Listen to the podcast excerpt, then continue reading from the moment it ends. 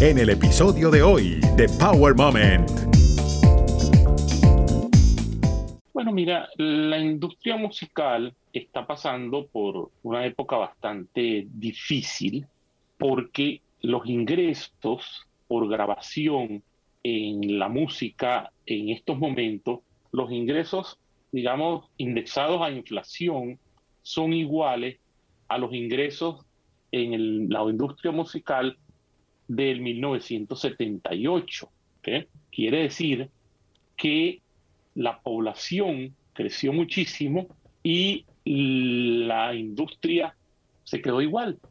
Entonces, si se invertían 53 dólares al año por persona en el mundo, en este momento se están invirtiendo 0.08 dólares al año por persona en el mundo, lo que indica que la industria decreció. Tuvimos unos años en la industria de la música, que fue los años del CD, los años del 2008, 2010, que fue la época de oro de la música, donde sí, la música estalló, pero no hemos todavía llegado a esos niveles con el streaming.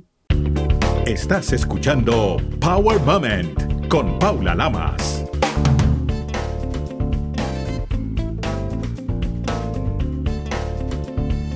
La edad no es un impedimento para seguir aprendiendo, educándonos en lo que realmente nos apasiona, como es el caso del multigalardonado de Latin Tenor, Eleazar Mora, nominado a los Grammy y quien recientemente lanzó un impoluto homenaje a Nino Bravo, el cual ya supera el millón de vistas en YouTube. Mora, al convertirse en inmigrante, decidió seguir preparándose para enfrentarse a un nuevo público, nuevo mercado y a una nueva forma de trabajar en el mundo de la música. A sus 63 años, está a punto de alcanzar un máster en la Universidad de Berkeley. Este ingeniero mecánico, empresario y artista nos revela los obstáculos que ha tenido que enfrentar y cómo los ha superado. Sin tapujos destapó los principales problemas del mundo de la música para que la nueva generación y todos los que conforman la industria abran los ojos. Buen gusto, talento, creatividad, visión y trabajo duro son algunas de las características que resaltan en la labor del popularmente conocido como The Latin Tenor, quien habló en el tono más sincero sobre sus Power Moments. Eleazar, ¿qué significa para usted ser inmigrante? Después de haber tenido una carrera, digamos, entre comillas, exitosa en mi país, y bueno, tuve que venir para acá y comenzar muchas cosas de nuevo, ¿no? Tuve que traer eh, varias de mis empresas aquí y abrir otras nuevas en un mercado totalmente diferente, súper competitivo y con otras, eh, eh, digamos, oportunidades y retos que no teníamos allá en, en nuestro país, Venezuela. Y lo mismo me, me, pasó con la parte musical. La parte musical yo tenía más o menos algo estable allá en Venezuela, me presentaba cada vez que quería en los mejores teatros del el país y bueno, aquí eh, todo fue diferente, casi un comienzo de hay otras cosas que uno no conoce, que es que la forma de trabajar aquí y de grabar aquí en los Estados Unidos es muy diferente la forma como se graba en Venezuela y yo siendo un artista clásico, eh, me costó bastante adaptarme a la forma como se hace la música pop en, en los Estados Unidos, en diferencia a la música venezolana, ¿no? O a la, o a la música allá en Venezuela, nosotros eh, le poníamos mucho énfasis a la parte de cuerdas y a la parte de, de las maderas de la orquesta sinfónica, y aquí los productores eh, se, digamos, se dedican más a la parte de la percusión y la parte rítmica. ¿Cuál ha sido el reto más complicado o difícil que ha enfrentado durante esta migración? Mira, el reto más difícil creo que ha sido ese, el que te acabo de decir cuando yo traje todas mis producciones aquí a los Estados Unidos y me dijeron, mira, con esto tú sales al mercado y no vas a tener ningún tipo de repercusión porque están hechas para un mercado latino, para un mercado quizás hasta más europeo, pero no para el mercado, no para la música que se vende aquí en los Estados Unidos. Entonces, cuando tú eres un artista que en tu país te has estado reconocido y llegas a otro sitio y te dicen que no sirves, ¿verdad? Eso es, este, después de haber estudiado tanto, prácticamente tú dices, bueno, ¿qué fue lo que yo hice? Todo lo que yo estudié y, y, todo lo que aprendí no vale de nada. Y definitivamente esta es otra escuela, la escuela eh, americana es otra escuela que tuve la suerte que me ayudó mucho también en la formación vocal porque la música anglosajona o, el, o el americano le da mucho más valor que el latino americano, el latinoamericano, no el latino, latinoamericano, a la parte, a las condiciones vocales que artista. Entonces, bueno, digamos que dentro de todos los obstáculos, dentro de todas las cosas que uno se puede encontrar como inmigrante, de alguna manera también encontró algo positivo, que fue esa valoración en cuanto a lo que es la calidad vocal de alguna forma. Y acaba de mencionar algo muy importante, que ha sido su preparación, que ha sido sus estudios. Usted actualmente ha hecho estudios en la Universidad de Berkeley aquí. O sea que la edad no ha sido un límite, el ser inmigrante tampoco ha sido un límite, todo lo contrario, ha intentado pues buscar ese, ese nicho. ¿Qué encontró en la Universidad de Berkeley que le ha sumado todos los conocimientos que usted ya tenía, todos sus años de experiencia? Sí, fíjate, yo tenía eh, algo que era una condición vocal y una condición interpretativa y una condición musical. Y tenía otra condición que es una condición de empresario, de dueño de empresas, estas cosas, ¿no? Y no hallaba cómo compaginar esos dos mundos. Ahora eh, he aprendido, estudiando en Berkeley, este máster en negocios de la música, que sí se pueden compaginar las dos cosas y que también la música se puede ver como una empresa, como una unidad de negocio. Y es lo que he estado aprendiendo y afortunadamente me siento cada vez más, digamos, disponible o cada vez eh, más a gusto eh, con la parte de ser empresario musical, ¿ve? Porque uno como intérprete tiene no digamos una fecha de vencimiento, no, tampoco lo digamos así, pero tienes un límite, ¿verdad? En el cual, bueno, el público puede que se canse de ti o que el público quiera otros géneros que tú no los cantas. Entonces, teniendo estos estudios de negocios de la música, puedo apoyar a otros eh, artistas, a otros colegas artistas y formar eh, un equipo de músicos en los cuales podría estar yo incluido o no podría estar, y hacer un abanico de oportunidades para los posibles clientes que quieran eh, presentaciones o que eh, hagamos presentaciones junto con eh, ciertos managers de estos que, que, se ocupan de hacer tours y los artistas que yo esté manejando en ese momento. Es interesante cómo las, las vueltas de la vida nos van llevando a diferentes ámbitos y en esta oportunidad ha desarrollado más, digámoslo, esa vena comercial. Pero en sus inicios también tuvo una preparación de ingeniero mecánico. Usted tiene un título de ingeniería mecánica. ¿De alguna forma ha podido implementar, de alguna forma, cómo, cómo le ha servido esos conocimientos de ingeniería mecánica en el mundo de la música? Bueno, mira, los conocimientos de la ingeniería mecánica me han servido a que, como me dicen muchos amigos del área artística y también amigos del área de la ingeniería, que afortunadamente yo soy un artista, pero tengo un cable pegado al, a tierra.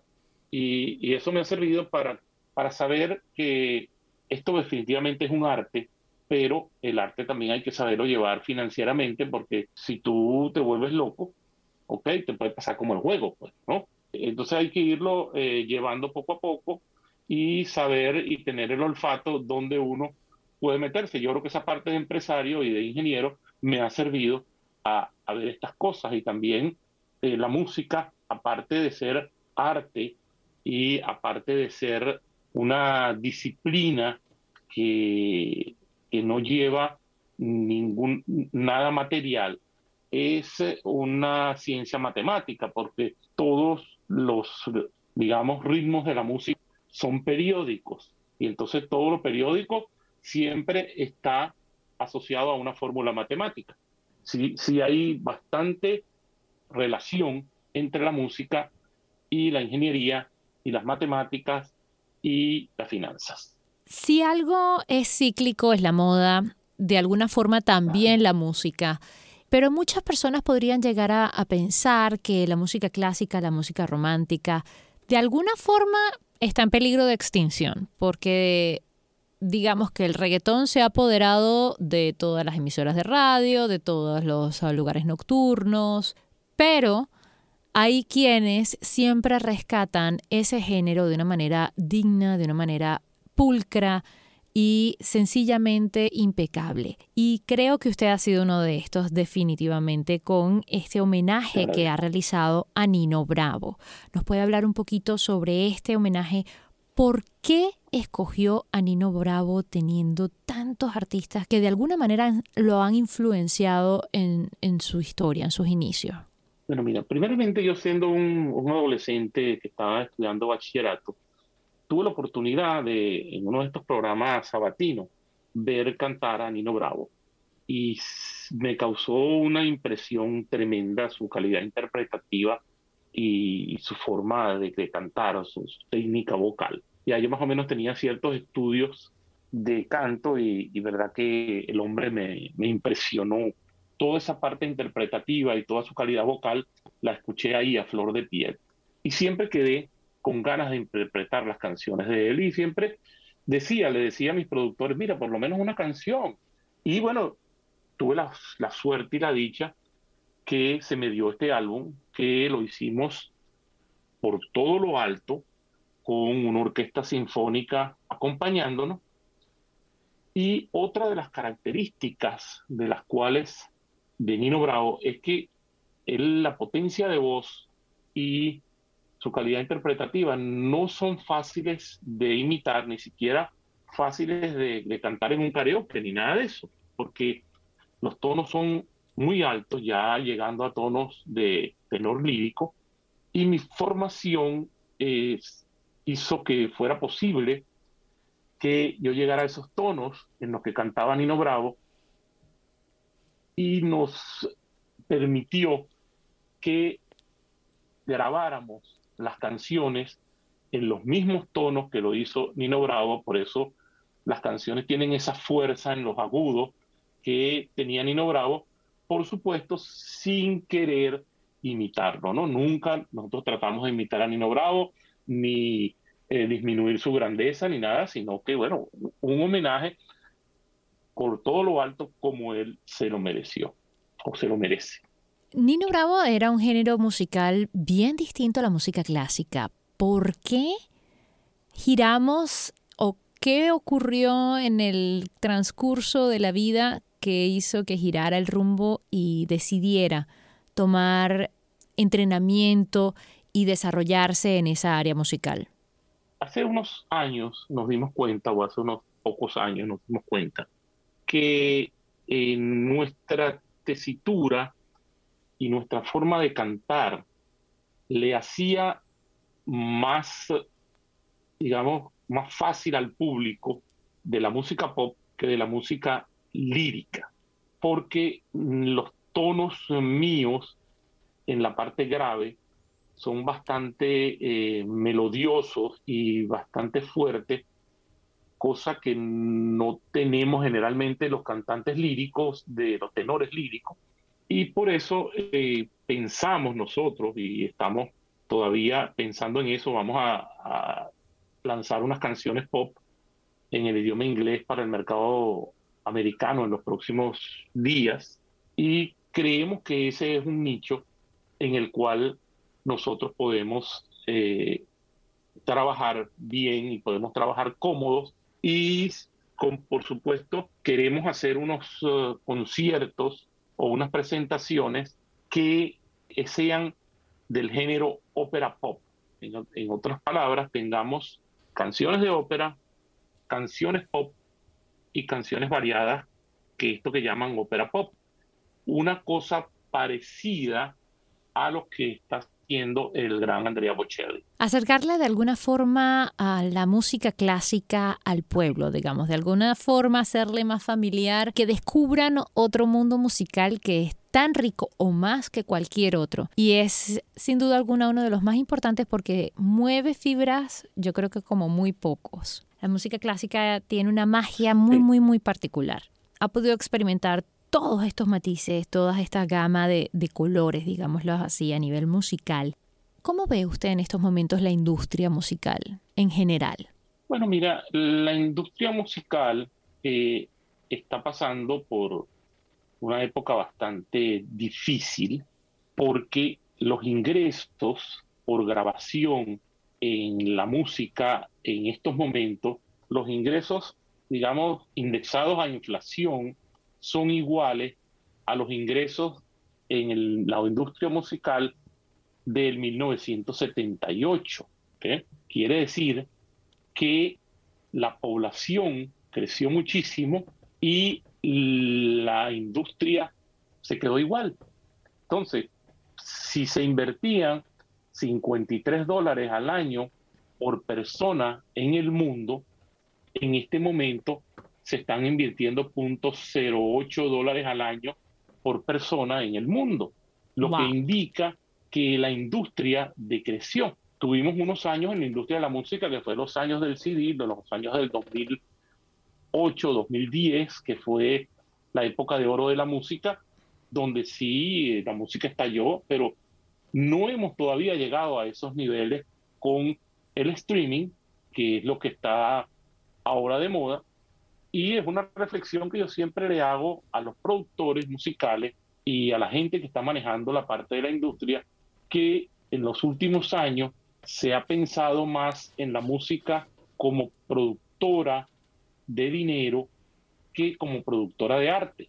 Entonces, yo creo que una de las, eh, digamos, problemas o, o consecuencias de esto, de que, por ejemplo, eh, tú llegas, tres personas se meten en un estudio una tarde, graban un LP y no tuvo mucha preparación, lo sacan al aire, le meten bastante publicidad y eso hace que las redes exploten y que el público se vea, digamos, abrumado por ese tipo de canciones, hace que sí, que definitivamente está haciendo un negocio en el cual productores quizás les está, está yendo muy bien porque están muchas veces lanzando artistas que no tienen ningún nivel académico y quizás ningún nivel artístico al estrellato para quizás en pocos años llevarlos a la nada,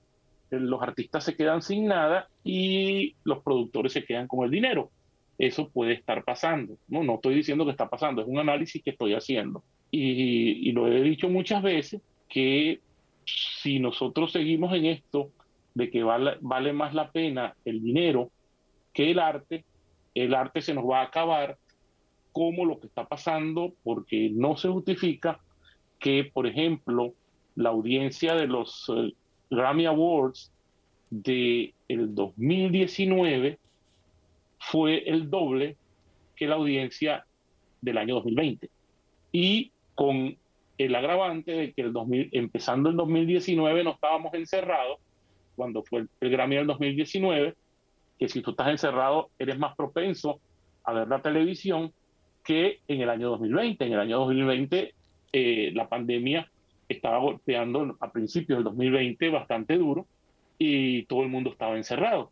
Había más posibilidad de ver la televisión. Entonces, bueno, eso es algo de, que eh, los grandes capitales de la música tienen que pensar. Cuidado si no estamos o están matando la gallinita de los huevos de oro. Es triste porque es una industria maravillosa que genera muchísimo talento y muchísimas, pero es cierto, de alguna manera se ha abandonado el valor del talento, de realmente lo que es el arte, ¿no? Y, y se le ha dado más valor de repente a las redes sociales, a los seguidores y a otro cúmulo de cosas que no son la base de la industria de la música de alguna forma. Pero si alguien ha sabido calar entre miles de personas en las redes sociales es usted, que se ha mantenido vigente y con miles de seguidores. ¿Cómo lo hace? ¿Cuál ha sido la clave del éxito?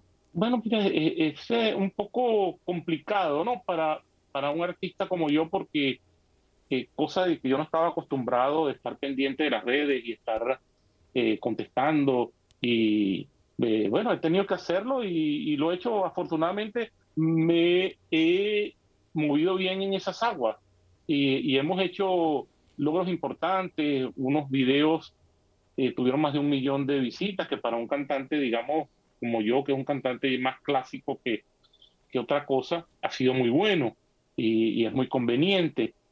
Y tengo la fortuna de que eh, donde me presento, eh, gracias a Dios, las entradas se agotan. Pero sí, sí te digo que eh, la, industria de la música tiene que cambiar porque no es posible o, es un que tú traigas un artista, por supuesto, que es un artista que lleva muchos años trabajando, como, como un Andrea Bocelli, como un grupo, El Divo, a Miami, eh, aquí al, al Miami Arena, y llenas el Miami Arena y de estos nuevos géneros, para tú poder llenar el Miami Arena, tienes que presentar cinco o seis de esa categoría. Entonces, algo está pasando. En su opinión, ¿cuál sería el consejo poderoso que le puede dar a las próximas generaciones? Yo el consejo, el consejo que siempre le doy a todos los, los jóvenes es que estudien, estudien mucho. Si ellos creen que es suficiente lo que estudiaron, que no crean, que estudien más. Nunca es suficiente estudiar y aprender, que se conozcan, muy importante para el artista, que se conozca, que sepa dónde él es bueno y dónde puede explotar mejor su dotación, tanto académica como innata, y que no se amilanen. Yo sé que nosotros como artistas tendemos mucho a, a que los fracasos nos golpean durísimo y que los fracasos no nos golpeen, sino nos hagan cada día ser más fuertes y cada día perseverar más en, el, en la meta que tengamos fijada y que nos fijemos metas cortas, concisas y constantes. Yo creo que ese, ese es un, un buen consejo, ¿no? Que la meta no sea muy grande, porque las metas grandes son más difíciles de cumplirlas que, sea, una, una sola meta, dividirla en 20, metas pequeñas, es más fácil de, y hay, y hay menos chance de, de, frustrarse, ¿no? Porque eh, es algo que nos pasa mucho a, los artistas que, que, nos frustramos, pues, y, y entonces un artista frustrado no produce nada bueno. Analizando lo que dijo hace unos minutos, analizando lo que dijo sobre la industria de la música, ¿usted cree que también está en decadencia los Grammys, eh, organizaciones como ASCAP, como los Billboard. ¿Qué piensa de ellos? No, yo creo que, las organizaciones, o sea, los Grammy, fíjate, los Grammy, yo pertenezco a las dos organizaciones Grammy, a los Grammy Latino y a los Grammy Awards. Eh, los Grammy son un reflejo de nosotros, los socios, porque los Grammy no son otra cosa que unos clubes, de esos clubes en los cuales todos pertenecemos. Bueno, nosotros mismos y los clubes serán cada vez mejores mientras nosotros queramos que los clubes sean mejores. Yo no, yo no creo que esas eh, organizaciones están en decadencia ni nada de eso, sino que son un reflejo de cómo es la música ahora y, no tengo nada en contra de la gente que organiza los shows ni, ni que organiza eh, nada de eso, no contra nadie, pero creo que todos tenemos que reflexionar porque la industria es de todos. ¿Cuál sería el momento poderoso o los momentos poderosos que lo han llevado a ser quien es y a llegar a donde está? Primero, los premios que gané en Venezuela, eso, este, como el, Mara de Oro y lo cual que hay puro de oro, eso me, me hicieron creer más en mí, porque sabes que uno, el, el músico, eh, no tiene o no teníamos, ahora tenemos un poquito más, ¿no? Herramientas de cómo medir parte de, tu éxito y parte de, tu performance. ¿no? Ahora hay, más formas de medir eso, ¿no? Aunque a veces todo esto de las redes sociales y eso tiende a, desvirtuar un poco muchas cosas, ¿no? Pero ahora tenemos un poquito más de, tenemos más medida de eso. Y eso fue una. Luego, cuando vine aquí a los Estados Unidos, muy sorpresivamente para mí, he obtenido unos premios bastante representativos, premios internacionales, premios de aquí de los Estados Unidos, eh, premios de México, eh, bueno, que me han dicho que creo que estoy en lo correcto, que voy bien, que me animan a seguir trabajando y a seguir produciendo y seguir eh, buscando cada día presentarme en mejores salas, siempre y cuando las situaciones como esta pandemia lo permitan. ¿Se puede vivir del mundo de la música o solo algunos son los elegidos? Mira, sí se puede vivir del mundo de la música. Tú sabes que los que dañamos la industria somos los mismos músicos. ¿Ves? ¿Por qué? Porque, por ejemplo, tú eres periodista y a ti te invitan a quizás a eh, hacer una reseña de cualquier cosa sin tener una retribución económica y tú te niegas. Nosotros los músicos hemos tenido la mala costumbre de que regalamos mucho nuestro trabajo por esa cuestión de la exposición, ¿ves? Pero eh, no, porque es que eh, en estos días me dijeron a mí, un, festival, que me invitaron a un festival, yo les dije, bueno, pero ¿cuál es la retribución de esto? No, no, bueno, no, que este, te vas a ver en tal, en tal, en tal, en tal, en tal emisora. Eh, yo le dije, bueno, pero por lo menos eh, nos van a dar los créditos. Entonces, bueno, no sabemos, porque tú sabes, como todo en esos programas, todo es tan dinámico que te van a nombrar a ti, te van a presentar y yo creo que a tus músicos no lo van a presentar. Entonces, bueno, mira, yo, creo que, nosotros podemos respetarnos un poquito y por lo menos exigir el respeto de que si tú estás haciendo algo por, por una colaboración, tú deberías por lo menos exigir que tus músicos les den crédito, ¿no? Por lo menos digan, mira, este señor, y, por lo menos le dediquen un minuto, o ni siquiera un minuto, mira, si le dedican 10 segundos a cada músico me parece bien, pero eso no, no se hace. Y, creo que nosotros mismos, los músicos, hemos sido los culpables, porque es lo mismo que pasa con, con la medicina. Tú no, no preguntas si el médico ni siquiera te va a cobrar o no te va a cobrar. Tú lo que preguntas es dónde voy a pagar. no hay esa forma, pues, que, siempre se nos pregunta a nosotros a los músicos, mira, pero tú sabes, eh, lo que hay es esto, ¿no? Y, en eso yo creo que nosotros mismos los músicos tenemos que valorarnos un poquito más, eh, o, en, todo emprendimiento, siempre hay dinero para otras cosas, pero me he dado cuenta que para los músicos nunca hay dinero. Por último, ¿cómo nace el sobrenombre de el Latin Tenor? Mira, Latin Tenor, eh, eso fue eh, unos amigos una, una tarde grabando. Había entre ellos un señor que había grabado con, con Andrea Bocelli y Andrea Bocelli le dicen el most loved tenor, ¿no?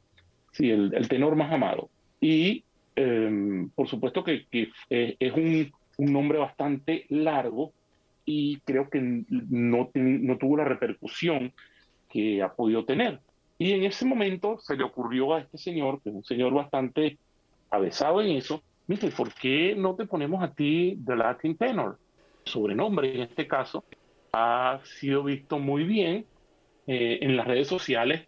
Mucha gente ya, como es un nombre quizás más pequeño, le Mora, la gente ya me contesta, mira, Latin Tenor, eh, te felicito, tal cosa, te sugiero esto y esto. Y bueno, ha sido bastante eh, importante para, para nosotros y, y, pensamos seguir exportando, explotando ese, ese nickname. Eleazar Mora, muchísimas gracias por la buena vibra, por todos esos conocimientos y experiencia que ha compartido con nosotros en el día de hoy y por supuesto deseándole lo mejor para este nuevo trabajo musical que ha sacado en honor a Nino Bravo. gracias a ti, Paula, y estamos aquí en Miami a la orden. Em, para cualquier cosa, eh, seguimos por aquí. Power Moment no se hace responsable por los comentarios emitidos por los invitados. Recuerda seguir a Power Moment en las redes sociales, arroba Power Lamas, en Twitter e Instagram, y en Facebook, Power Moment with Paula Lamas. Esta es una producción de GGSI.